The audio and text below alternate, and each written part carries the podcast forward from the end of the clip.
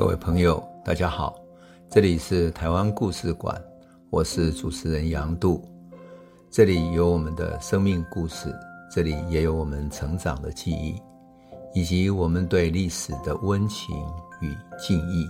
欢迎您收听。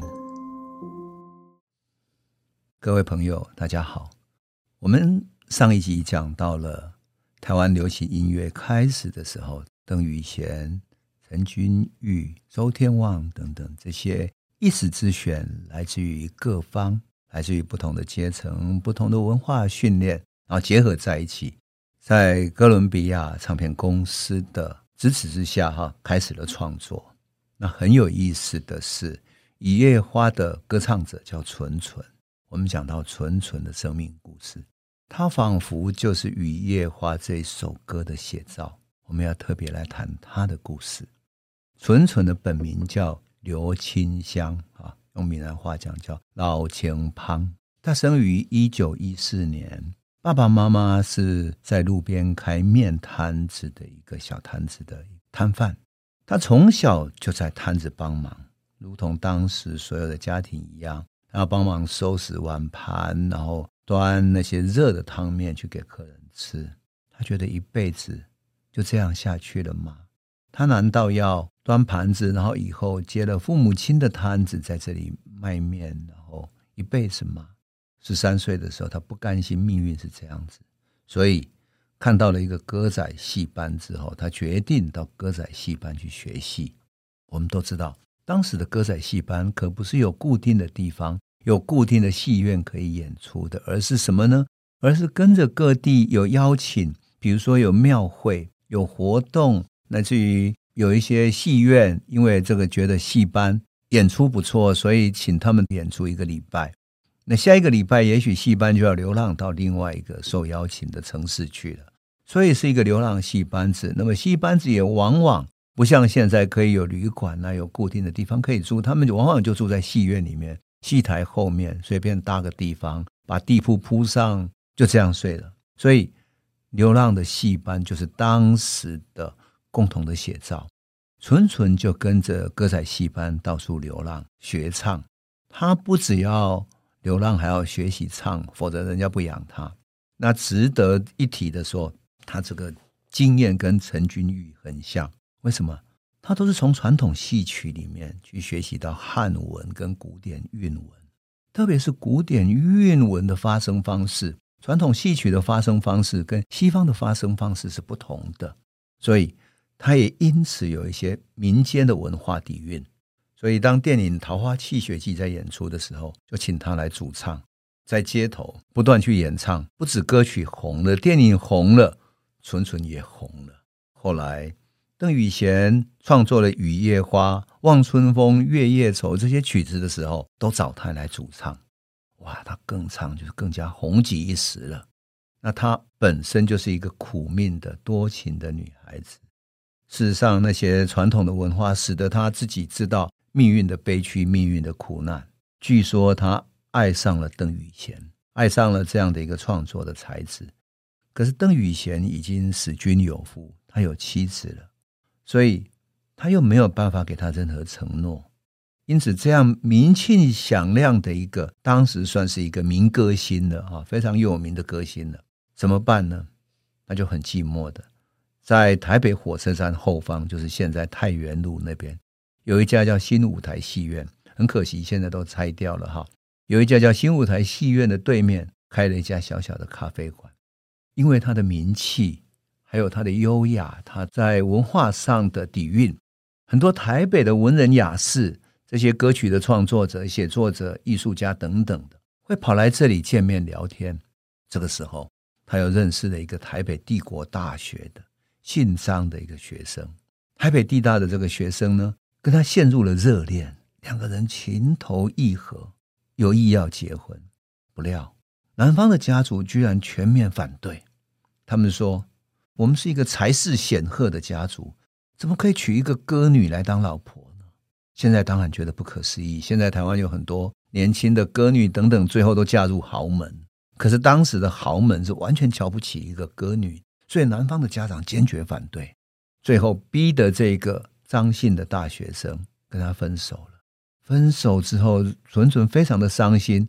这时候，有一个常常来店里面光顾的日本人，叫白石先生，得到了纯纯的青睐，他开始追求纯纯。这位白石先生呢，很像现在典型的文青哈，他长得白白净净的，斯斯文文的，写诗，写日本的俳句。这样的有才华的斯文的日本年轻人，日本文青呢，让他开始有好感。很快的，他们就论及了婚嫁。我们可以想象到，纯纯爱上一个不该爱的男人，然后又爱上了一个他也没有办法完成的爱情，一个豪门的后代。所以，他这个时候终于可以跟一个文人，而且甚至于一个斯斯文文的、白白净净的。诗人结婚，他内心里面一定觉得非常安慰。那他自己又能够唱歌养活自己，所以并不在乎财务上有什么问题。可是想不到的是，这个白石先生呢，这个日本人哈，他是一个懒散的，就是很会讲话的一个文人而已。后来他不止不事生产，还患了肺结核。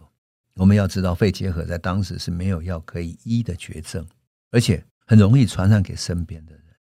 如果纯纯感染了肺结核的话，作为歌手，他会因为咳嗽会伤害到喉咙，伤害到气管，伤害到肺部，他就没有办法唱歌了。没有办法唱歌，他就没有办法赚钱生活了。所以他的妈妈非常担心，一直劝纯纯说：“你要尽快跟他分手，千万不要再跟他在一起了。”这样，可是纯纯怎么劝都不听。传说白石先生在得到肺结核，走到生命最后阶段的时候啊。纯纯费尽心力的照顾他，当然他自己也陷入了识别的恐惧、孤单的恐惧之中。但是他毫无畏惧的尽心尽力的照顾他。最后，在白石先生断气之后，依照台湾的习俗，要阻止肺结核的传播，你要把肺结核病人的嘴巴给封上。要封上的话，要做什么事呢？你必须煎一个蛋。然后用那个蛋，整个蛋把它覆盖在死者的嘴巴上面。那么，这个做这样的一个蛋，去煎这样的一个大大的蛋，必须谁来做呢？是他的亲属来做。纯纯也不假手他人，他自己去煎蛋。可是他已经哭啊哭啊，他刚死去，所以他哭啊哭啊哭的完全无法停止下来。就这样一个伤心欲绝的女子，煎完的蛋，然后她捧着这个蛋要去盖上白石先生的嘴唇的时候。她仿佛看见这双嘴唇曾经跟他那么热烈的接吻过的嘴唇，所以她居然没有把蛋直接覆盖上去，反而趴下他的脸去亲吻他。这是一个非常危险的亲吻，因为他肺结核的细菌很可能因此而传到了纯纯的唇上。这样一来，他以后怎么办呢？他如果感染了怎么办呢？可是纯纯。义无反顾的跟他做了告别之吻，吻完了才把蛋覆盖上去，在旁边看着的他的家属一边担心，一边也跟着伤心欲绝的流泪。白石先生死掉的时候，其实日本的太平洋战争已经进入最后的激战阶段了。皇民化运动迫使的台湾的歌谣不仅要先去送检查才能够发表，而且全面的禁止歌唱台语歌。也就是皇民化运动，让所有的人全部日本化，歌谣、语言，甚至于姓名改姓名等等，所有的皇民化运动的整个风行在台湾社会强制执行。当然，只能够唱日本歌的这些唱片，怎么卖得出去呢？那只有少数的日本人在听嘛，所以台语的歌手也就无法为生了。这个时候，纯纯发现自己也感染了肺结核，他不仅无法唱歌，连他的收入都没有了。所以生活陷入了困难。一九四三年一月八号，在战争的动荡时局之下，他再也无法熬过肺结核第三期的折磨，走完了他灿烂、多情、痴爱、孤独，用爱付出一生的这样的生命。而音乐才子邓雨贤呢，跟他一样，也是多情、充满创造力的艺术生命，又怎么样呢？其实他的生命也非常的曲折。一九三八年，邓雨贤创作了《雨夜花》的时候，事实上这首歌谣风行一时。可是当日本人发动侵略战争的时候，他的歌被改成了军歌，改成什么军歌呢？雨夜花变成荣誉的军夫。那时候日本人鼓励台湾人去当军夫，因为台湾人还不能当军人哦，只能够当军夫，等于就是帮助军人去打仗的那些工兵呐哈。唱一首歌叫《荣誉的军夫》，一首很优美的曲子就变成了进行曲。那歌词变成什么？红色彩带，荣誉军夫，多么兴奋！日本男儿。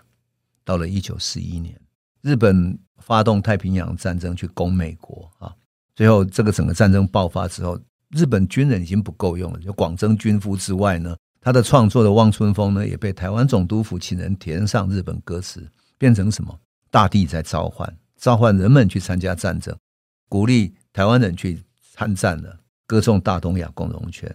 而他的《月夜愁》，他本来描写是台湾青年男女走在月光下，台北的三线路，微笑就在三山路，就这样的一首优美的歌谣哈，等待情人来约会的风微微吹着的这样的一首美丽的歌谣。被改编成为《军夫之妻》，鼓励台湾人踊跃参战，然后他的妻子要鼓励丈夫去报效国家。整个皇民化政策使得台湾歌谣无法创作，整个环境如此恶劣，所以邓雨贤也没有了工作了，没有人要听台语。人们想要听台语歌谣，但是他再也无法创作，唱片公司也不能出了，所以最后他只好迁居离开台北，回到新竹琼林的乡下，在琼林国小教书。就是新竹琼林那边的乡下哈，这么受欢迎的一个歌谣的创作者，一个充满创造力的作曲家，最后在战争的狂风暴雨之下，他只好归隐田园，躲避这个乱世的折磨。可是他内心里面充满了郁结，他再也无法创作。据说他回到乡下之后，有时候夜里都会喝酒，而内心郁结到很难抒发。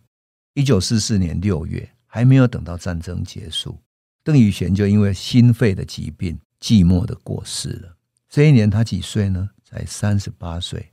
邓雨贤被称为台湾歌谣之父，可是他的命运却是这么曲折多怪。他留下他的歌谣给我们去纪念他。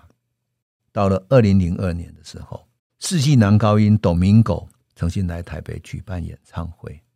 演唱会的最后压轴曲子是什么呢？就是纯纯一开始唱的这首《雨夜花》，它仿佛是台湾命运的象征一样，重新由 Domingo 来加以诠释。Domingo 用台语来歌唱的，而 Domingo 对唱的人是谁呢？就是被称为国民歌后的江蕙，一个高亢的声音，一个悲情的忧伤的女声。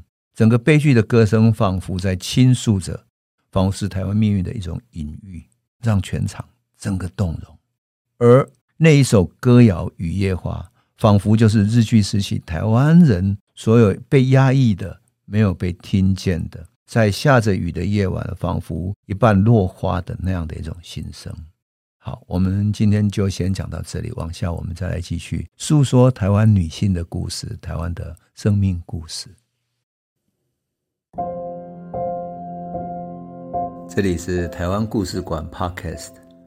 我们每周一、周五会固定更新新的台湾故事，请随时关注台湾故事馆粉丝页，按赞并分享。最后，我们工商放送一下：若你对本节目有兴趣，可以购买纸本的《有温度的台湾史》，更方便您阅读。